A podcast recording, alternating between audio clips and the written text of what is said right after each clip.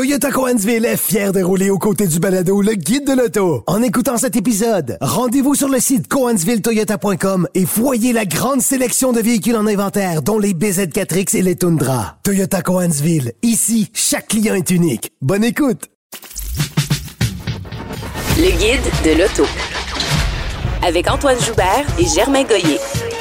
Germain, on a conduit deux véhicules cette semaine qui se ressemblent énormément parce qu'ils viennent tous les deux du Japon. Et là, ça arrête euh, Là, les, là- les points communs. Oui, effectivement. Donc, euh, de mon côté, je me suis déplacé dans la région de Muskoka la semaine dernière, en Ontario, pour conduire la toute nouvelle et complètement redessinée Subaru Outback. Nouveau phare, nouvelle calandre, un eyesight qui fonctionne un peu mieux et ça s'arrête là. Euh, les, euh, les, euh, euh, euh, voy- voyons, les phares anti-brouillard aussi. Ah, on, les, ok. on les a redessinés. Ah. Et franchement, la liste de nouveautés s'arrête là. Euh, c'est vraiment un très, très, très petit euh, facelift là, de, de, de mi-génération. C'est Ah, très, ouais. très, très timide comme évolution.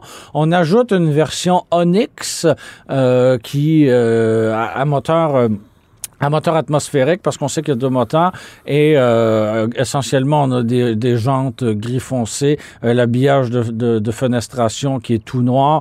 Bref, on élimine le chrome. Euh, est-ce qu'on aime, est-ce qu'on n'aime pas? Ben, franchement, je suis pas un Tout le monde le fait, alors oui, tout le pourquoi monde pas le Subaru? fait. là? on l'avait fait avec la Scent. On avait une version euh, équivalente avec le Crosstrek. Bref, voilà.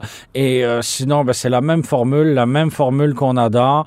Euh, le moteur 2.5, ça continue de toujours être un peu juste, même si on comprend que pour une très grande majorité de la clientèle, c'est amplement est-ce qu'on s'est prononcé là-dessus? Parce que cette mécanique-là, euh, ça commence sérieusement à être limite. Et malheureusement, c'est une mécanique qui euh, commence à, à- à aussi mal paraître au chapitre de la consommation d'essence. Je veux dire, Ben oui ça, non, fait ça- 10 ça fait 10-12 ans qu'on a exactement la même chose puis on n'évolue pas. Là. Mais c'est assez efficace. Ça consomme euh, 8 litres au 100, 9 litres au 100 en étirant. Pour un véhicule de ce format-là, pour moi, c'est tout à fait ça pourrait acceptable. faire mieux. Là. Ça pourrait faire mieux. On pourrait ajouter l'hybride, mais euh, on, on- on ne commente évidemment rien de ce côté-là.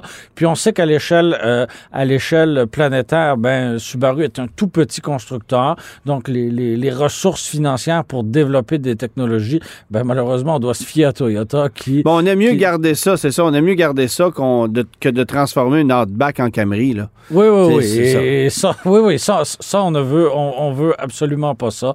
Alors, euh, voilà, le temps file. Antoine, de ton côté, tu as conduit la Nissan Z 2023. Une voiture qui était très attendue, là. Bon, euh, écoute, d'abord, coup de cœur esthétique, voiture magnifique sous tous les angles. Plus de l'arrière que de l'avant. Je suis pas un fan de cette grosse ouverture euh, au niveau de la calandre qu'on a Qui fait. rappelle le modèle de première génération, là. Quand même, mais, mais, mais je trouve qu'il y a des traits de design qui sont plus jolis que d'autres, mais au final, c'est une voiture magnifique. Euh, mécaniquement, c'est une mécanique que j'adore. 400 chevaux, V6 3 litres, biturbo, emprunté à la Q50S Red Sport. J'aimais cette mécanique-là chez Infinity. Je l'aime encore plus dans la Z où on, est, où on a une voiture plus légère et à boîte manuelle. Voilà, On- c'est quand même une caractéristique fort Oui, intéressante, voilà. là. On peut l'obtenir en automatique, mais évidemment que pour une voiture de ce genre-là, tu préfères la manuelle. Euh, À bon, quel point c'est, et là, excuse-moi l'expression, tape-cul comme voiture? Moins qu'avant. OK. Moins qu'avant. Euh, c'est un peu mieux insonorisé.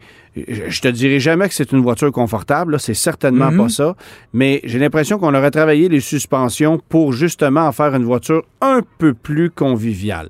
Et ça, je l'ai senti aussi sur piste, parce que j'ai pu faire du circuit avec la voiture, et ma constatation, c'est que cette voiture-là ne m'a pas parlé autant que ce à quoi je m'attendais. Euh, tu vois, j'ai pu conduire également une Subaru BRZ Oui. qui, elle, m'a parlé énormément. Faire corps avec une petite voiture sport comme ça, euh, c'est plus ça arrive petit, pas. une BRZ. C'est plus petit, c'est moins puissant, oui. mais la voiture, elle te parle. Euh, tu fais corps avec, avec, avec la voiture. Alors que la Z, Est-ce que tu lui parles, toi aussi? non, je ne lui parle pas. Mais euh, la Oui. Z, j'ai trouvé que c'était. euh, euh, j'ai trouvé que c'était plus difficile de la saisir, Mhm. si tu me permets l'expression. Euh, même si je me suis amusé à la faire déraper, à la Oui. faire glisser, parce que c'est une petite voiture de drift assez intéressante. Puis il y a, y a- il y a 400 chevaux, là. Alors, c'est- il y, a- il y a moyen d'avoir beaucoup, beaucoup de plaisir. C'est une très, très belle mécanique. La boîte manuelle, ça va bien. Le problème pour moi, c'est qu'il y a deux versions. Il y a 12 000 entre les deux versions.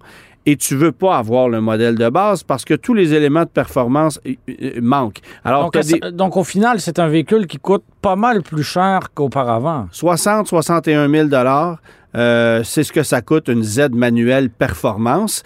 Et, et- et les gens sont outrés de la facture parce que on se souvient que Nissan avait proposé une Z à 30 000 dollars en 2016. Mais C'était un coup d'éclat d'un modèle qui était, qui était en fin de génération, Mais puis on quelle n'avait aucun erreur. équipement. là. Quelle erreur! On Ouais. vendait une Z au prix d'une Civic SI, au prix, au prix Ouais, d'une on- GTI. On, déva- on se T'sais, dévaluait soi-même. Scraper l'image d'une Et- marque là, puis d'un modèle, ça, c'était la Je- bonne façon de le faire. Je veux revenir avec toi sur un point parce que lorsque tu avais vu pour la première fois le véhicule euh, à Toronto, en même temps Ouais. que l'Aria, un autre qui se fait attendre d'ailleurs, et euh, tu m'avais dit avoir été franchement déçu par la planche de bord qui était entièrement numérique. Est-ce que tu t'es raccommodé avec le véhicule ou Bon, au contraire? euh, L'habitacle, euh, il y a deux problèmes pour moi dans l'habitacle. Les sièges sont épouvantables. Ce sont les mêmes que dans l'ancienne Z. Ils sont beaucoup trop étroits. Et euh, il faut que tu sois en bas de 150 livres pour y trouver ton, ton compte. Parce que euh, autrement, ce sont des sièges qui sont trop étroits, c'est inconfortable, c'est le point à corriger dans la Z. Autre chose, c'est qu'il y a plusieurs éléments dans l'habitacle qui proviennent de l'ancien modèle. Et l'ancien modèle, il y avait 12 ans, donc, 13 ans. euh, Donc- c'est un nouveau modèle, mais qui, C'est un nouveau modèle comme le Frontier est un, nouveau modèle. Tu sais, on a récupéré beaucoup de trucs dans la boîte à outils de l'ancienne génération et ça, je trouve ça un peu dommage. Puis la planche de bord entièrement numérique, bon, moi, tu sais comment j'aime ça, des cadrans analogiques, surtout dans Oui. une voiture sportive. On n'a plus ça. C'est un cadran numérique, mais c'est une instrumentation numérique, mais c'est la même que dans un Rogue. Donc- dans un Pathfinder. Donc, on ne vend pas beaucoup de rêves, là. Tu sais, oui, il y a une fonction où tu peux aller chercher un autre affichage où là, on va t'écrire Z dans la planche de bord, mais euh, ça fait assez dur. Et je me permets de te dire ceci. En jouant avec, la, avec les paramètres de la planche de bord, j'ai découvert qu'il y avait une savoureuse mauvaise traduction euh, parce que tu peux changer l'affichage. Oui. Et pour changer l'affichage, tu passes à travers les menus et en anglais, ça dit Change Meter View. Alors qu'en français, c'est Change vue de maître. D apostrophe M E euh, accent grave T R E. Une là, traduction savoureuse. Euh, comme quoi, chez Nissan, on n'a peut-être pas toutes fait les choses correctement. Le service de la traduction n'était pas présent dur. cette C'est une journée-là. sportive intéressante, euh, très agréable sur les routes. Moi, j'ai pris des routes sinueuses d'arrière-pays dans les Hautes-Laurentides pour aller m'amuser et à ce moment-là, c'est très intéressant. J'ai rien à dire. Euh, les sièges, je ne les aime pas. J'aime pas l'instrumentation, mais la mécanique est géniale, le look est génial. Tu sens que la voiture est solide et encore une fois, ça va être une sportive facile à conserver longtemps parce que ce sont des voitures qui coûtent pas trop cher à entretenir. C'est sur un circuit que ça m'a déçu un peu. Je m'attendais à un meilleur niveau de performance que ça. Puis quant au prix, pour terminer, les gens sont outrés par rapport à la facture parce qu'on avait une Z à 30 000 il y a 5, 6, 7 ans, mais c'est pas la même voiture.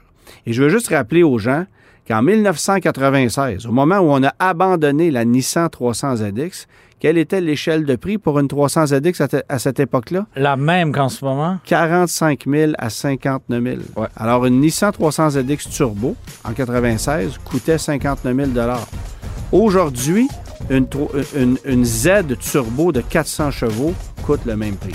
Alors, est-ce Donc, que elle n'est pas si chère que ça, Ben, finalement. OK, la, Z était très chère en 1996, Ouais. mais disons que la vérité se situe quelque part entre les deux.